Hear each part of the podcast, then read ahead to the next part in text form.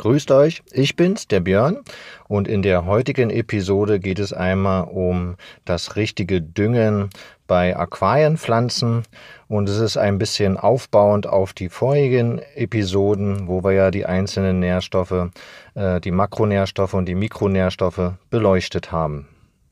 Ja, und dann wollen wir damit auch beginnen.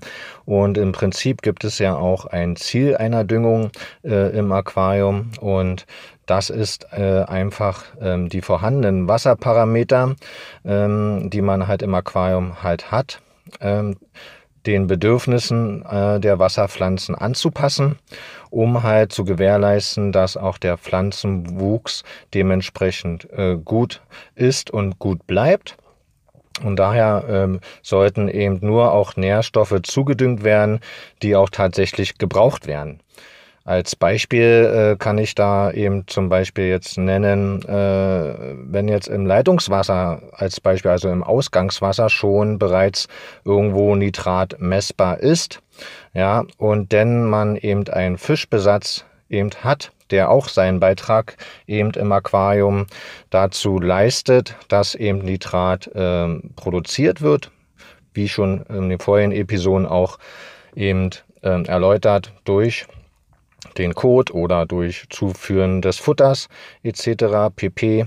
Ähm, ja, ist eben halt schon Nitrat schon vorher messbar im Leitungswasser und dann eben die Fische, die es noch produzieren, ist eben halt die Frage, ob der Pflanzennährstoff Nitrat unbedingt nur noch zugedüngt werden muss oder eben ausreichend vorhanden ist.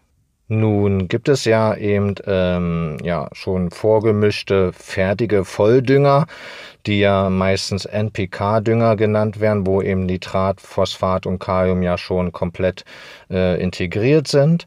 Äh, es gibt aber auch eben Einzelkomponenten, also jedes, äh, jeder Makronährstoff wie Nitrat, Phosphat oder Kalium eben halt auch einzeln.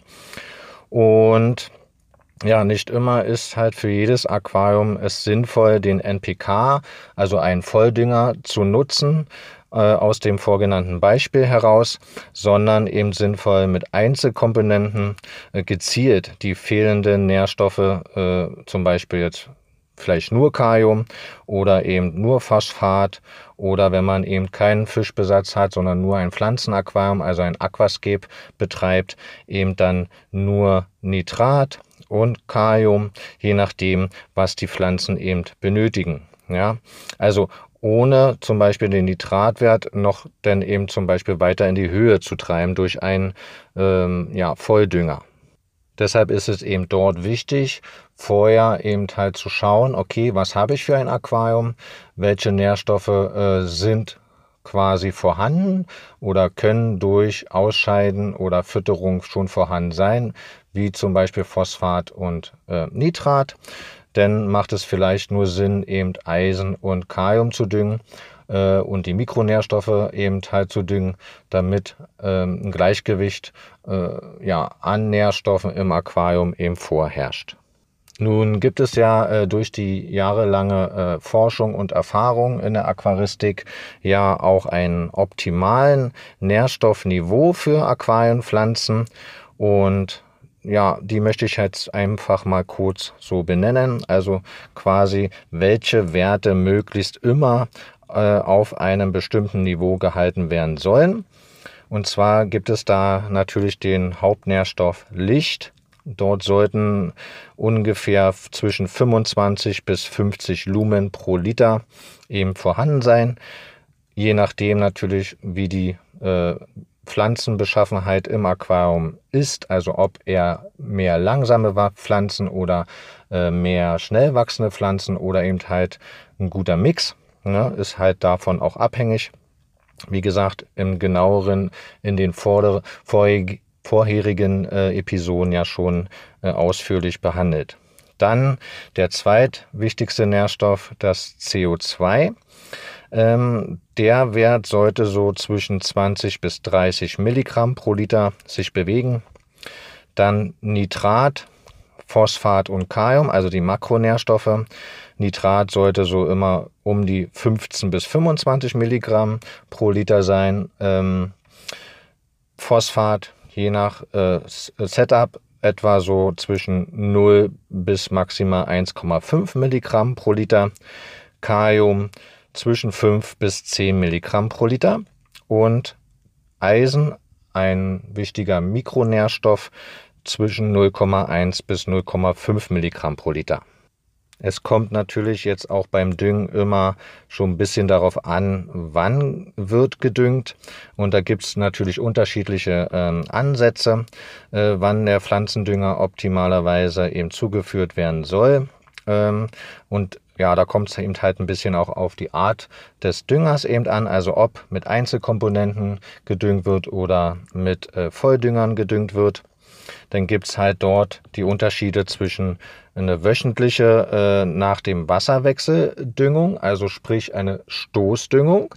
Ähm, dort wird eben wöchentlich nach dem Wasserwechsel eben ähm, gedüngt auf die ganze folgende Woche. Also der Wert, der meistens dann auf der Flasche steht, das sind meistens immer beide äh, vorhanden, also einmal die wöchentliche Düngung, aber auch die tägliche Düngung mit CO2, ohne CO2, mit viel Licht oder wenig Licht. Darauf sollte man definitiv dann auch achten.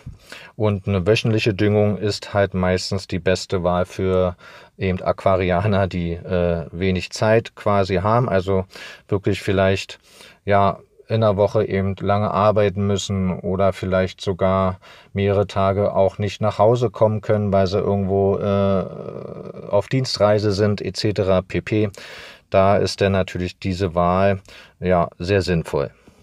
Ja, und wenn man sich dann dazu entscheidet, eben Stoß zu düngen, ähm, werden eben äh, auf einmal die gesamten Nährstoffe eben dem Aquarium zugegeben was denn eben als Beispiel Nitrat auf 20 Milligramm pro Liter, was dann im Laufe der Woche dann eben verbraucht wird von den Pflanzen. Und ähm, die Nährstoffe des Aquariums werden dann also dann mit dieser Stoßdüngung wieder auf den Zielwert gebracht. Und ähm, ja, Dazu kann man eben wiederum beides nutzen, also einmal den NPK-Dünger, also den Volldünger oder eben entsprechend die Einzelkomponenten, also Nitrat oder Phosphat oder Kalium einzeln je nach Bedarf, Eisen sowieso und eben ähm, ja, einen gut gelatierten, also das heißt stabilisierten Eisenvolldünger ähm, der eben auch die nötigen Spurenelemente eben, wie zum Beispiel den von Aquarebel, den Micro Basic Eisen, kann ich da sehr empfehlen. Und den düngt man dann eben, da sich so das Eisen länger als einfach im freien Wasser befindet und so nach und nach von den Pflanzen eben aufgebraucht und gespeichert werden kann, je nach Bedarf. Äh, schwächer gelatierte Dünger äh, eignen sich eben nicht für die Stoßdüngung äh, für einmal pro Woche, sondern diese äh, sollte man dann eben täglich eher zur täglichen Düngung nutzen. Wenn man denn jetzt diesen äh, gelatierten, stabilisierten Eisenvolldünger äh, denn nutzt, äh, muss man natürlich dann eben äh, schauen, wie das die Pflanzen verarbeiten können. Es können natürlich dort dann auch, wie schon auch in den letzten Episoden eben ausführlich erläutert, Probleme mit diversen Rotalgen, also zum Beispiel Froschbleichalgen, Pinselalgen oder Bartalgen auftreten. Falls das so kommen sollte, äh, ist oder kann eben eine Umstellung auf einen schwächer gelatierten Dünger auf jeden Fall helfen. Denn die Zugabe von äh, schwach stabilisierten oder gelatierten Eisendüngern sollten eben dann auch darauf geachtet werden, die idealerweise zeitversetzt zur NPK-Düngung eben erfolgen, äh, um ja, mögliche Ausfällung des Eisens zu vermeiden. Deshalb empfehle ich dann eben einen stark äh, stabilisierten Dünger äh, äh, äh, zu nutzen, äh, denn diese machen in der Regel halt eben auch weniger Probleme. So, kommen wir jetzt zu dem Gegensatz, also der Tagesdüngung, die ich persönlich eben genauer finde und auch für die Pflanzen einfach irgendwo ja besser ist, äh, die Nährstoffe dann eben ja auch dementsprechend abzubauen oder zu verwerten zu können. Und ist auch eben günstiger für die Pflanzen, ähm, ja, weil eben dann nicht sofort die Nährstoffe in großer Menge vorliegen und langsam abgebaut werden, sondern eben der Vorteil bei der Tagesdüngung ist eben eine äh, äh, ideale, äh, äh maximale äh, Schönheit auch aus den Pflanzen herauszukitzeln. Ja?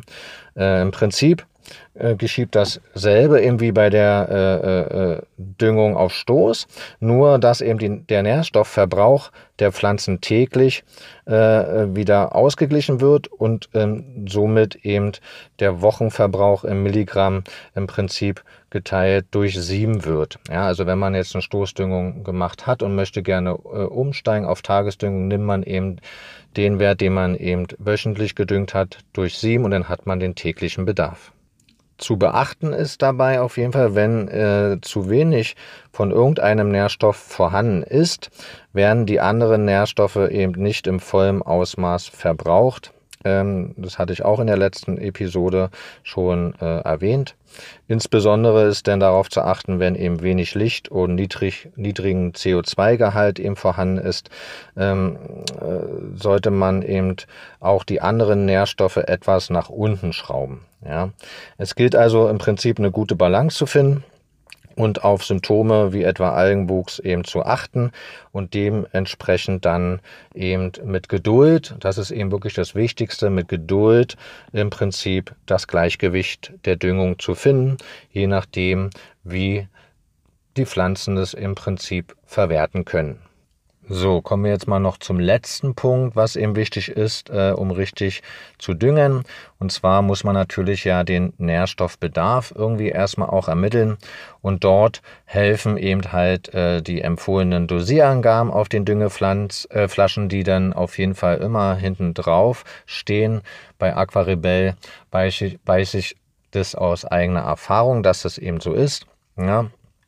Und ja, es und diese äh, äh, äh, empfohlenen Dosierangaben sind halt natürlich eigentlich nur auch Richtwerte, also da ist nichts in Stein gemeißelt, ähm, weil es ist nun mal so in der Aquaristik, jedes Aquarium ist eben ein eigenes Biotop und ein eigenes, äh, äh, äh, ja, ein eigenes System, ja, und gleicht eben keinem anderen.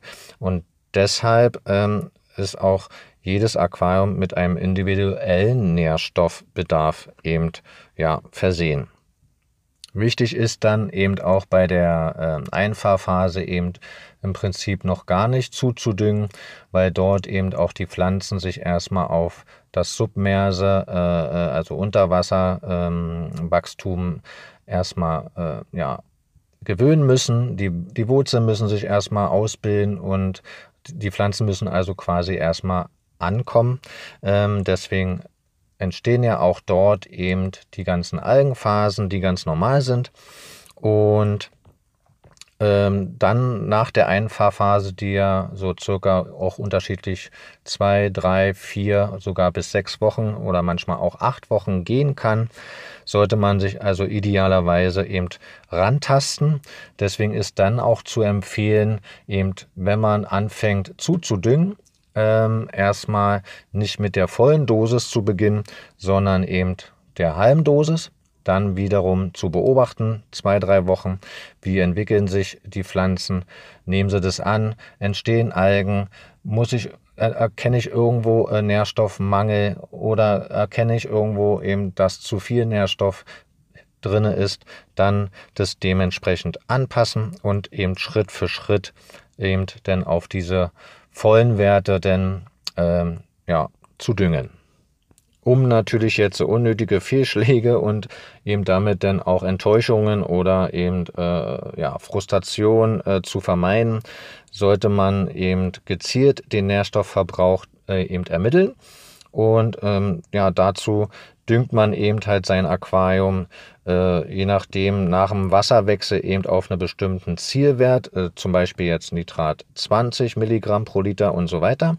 Und äh, muss dann diese natürlich mit Tröpfchentest am besten ähm, kontrollieren und dann eben auch notieren, also sich wirklich dann zu notieren die Werte, zu schauen, ne, dass man darauf dann eben wirklich auch achtet und sich die Zeit nimmt und dann nach sieben Tagen, also nach einer Woche, äh, dann wieder direkt vor dem nächsten Wasserwechsel eben erneut messen. Und dann hat man dort eine Differenz, ja, die sich dann ergibt von den Werten ähm, und den Nährstoffverbrauch dann somit eben ja, berechnet hat. Somit weiß man dann nämlich auch, wie viel muss ich denn jetzt wieder düngen. Also je nachdem Tagesdüngung oder eben Stoßdüngung, also wöchentliche Düngung, kann man das genauso machen. Und es empfiehlt sich auch, diese Tests eben dann halt von Zeit zu Zeit zu wiederholen weil sich natürlich die Biologie in den Aquarium natürlich auch verändert. Äh, auch je nachdem, ne, vielleicht hat man zum Anfang eben, sage ich mal jetzt, nur zehn Fische drin, dann holt man sich neue Fische hinzu. Dann ist natürlich auch wieder die Belastung äh, viel, viel höher von Phosphat, Nitrat. Deswegen empfiehlt sich es dann auch immer wieder mal, das zu kontrollieren, die Werte, um immer wieder die Differenz eben festzustellen zwischen den Wasserwechseln und dann demzufolge die Düngung auch anzupassen. Ja, ich hoffe, ich konnte jetzt in dieser Episode ähm, euch ein wenig äh, das richtige Düngen für Aquarienpflanzen eben ja so ein bisschen vermitteln. Sollten doch noch Fragen offen bleiben oder geblieben sein, dann würde ich mich freuen, wenn ihr eben mir Fragen noch unter bibig.aquaristik-leben at gmx.de ja, schreibt. Ich werde definitiv dann auf eure Fragen dort eingehen, falls welche noch sein sollten. Ansonsten bedanke ich mich fürs Zuhören und wünsche euch heute noch einen schönen Resttag, eine schöne Restwoche und dann hören wir uns nächste Woche wieder. Ciao.